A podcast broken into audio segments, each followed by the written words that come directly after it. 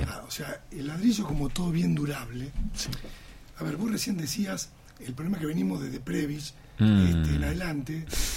Coincido totalmente. Es más, creo que el problema de Argentina Sí. ha sido los diagnósticos. O sea, cuando vos diagnosticás mal, por más buena voluntad que pongas en, en- en un tratamiento, el resultado es negativo. Lo que no ha pasado en, en- en economía y en temas particulares nuestros es que partimos de un mal diagnóstico. Es como que yo tomo el síntoma como enfermedad. Ujú. Voy sobre el síntoma y el resultado es negativo y vuelvo y vuelvo, repito receta que ya sabe que fracasaron. Tengo una mirada negativa que me tiñe todo, entonces no diagnostico bien. Claro. Porque hay veces que en cosas negativas hay el germen de algo positivo. Con respecto a nosotros, ¿qué ha pasado? Eh, vos tenés la alternativa de asegurar tus, tus eh, excedentes económicos Sí. en algo que no solamente no pierde valor, sino que no te pueden tocar, no te pueden robar, que es el ladrillo. Hay otras, otras alternativas de inversión en bienes durables. Seguro. El ladrillo es el más importante. Ahora, ¿por qué ahora se vuelve más importante? Y vos fíjate que el diagnóstico que estás recibiendo no es ese.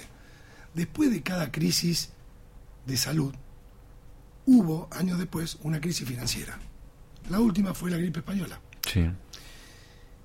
Si vos decís cuándo empezó la crisis argentina, una parte de la sociedad te va a decir en el 55 Ujú. y otra parte te va a decir en el 45. Sí.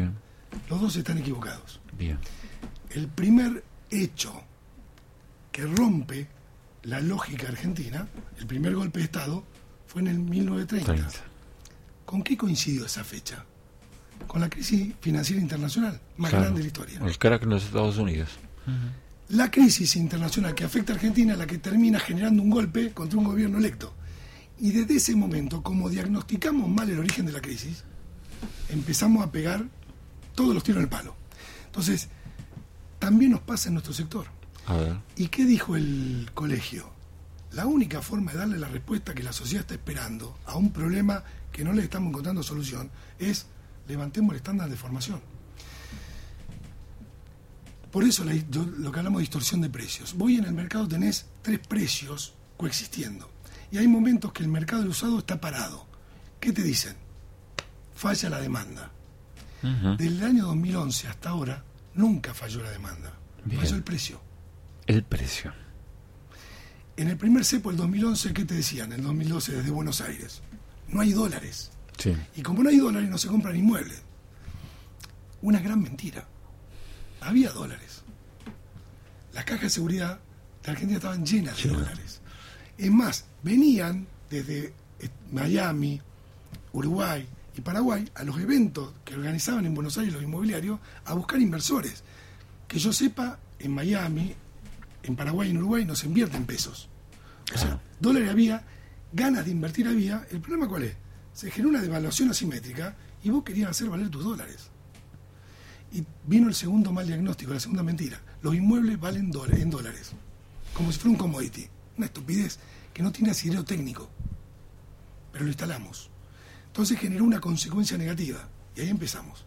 Mal diagnóstico, mala solución. Mal diagnóstico. En el tema de alquileres pasó un poco lo mismo. Equivocamos el diagnóstico. El inquilino no podía pagar el precio, cosa que era verdad. ¿Cuál es el problema? Los alquileres están caros. Error de diagnóstico. Estamos más baratos que toda Latinoamérica. El problema es que las tarifas y los otros precios de la economía le quitaban poder de pago al inquilino.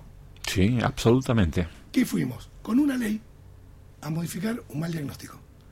¿Cuál fue la consecuencia de la ley? Empeoró la situación.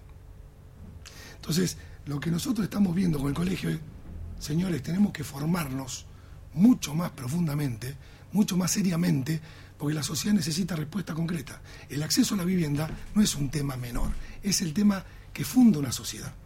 Y tenemos que comprometernos con eso. Y para eso tenemos que tener información y formación. ¿no?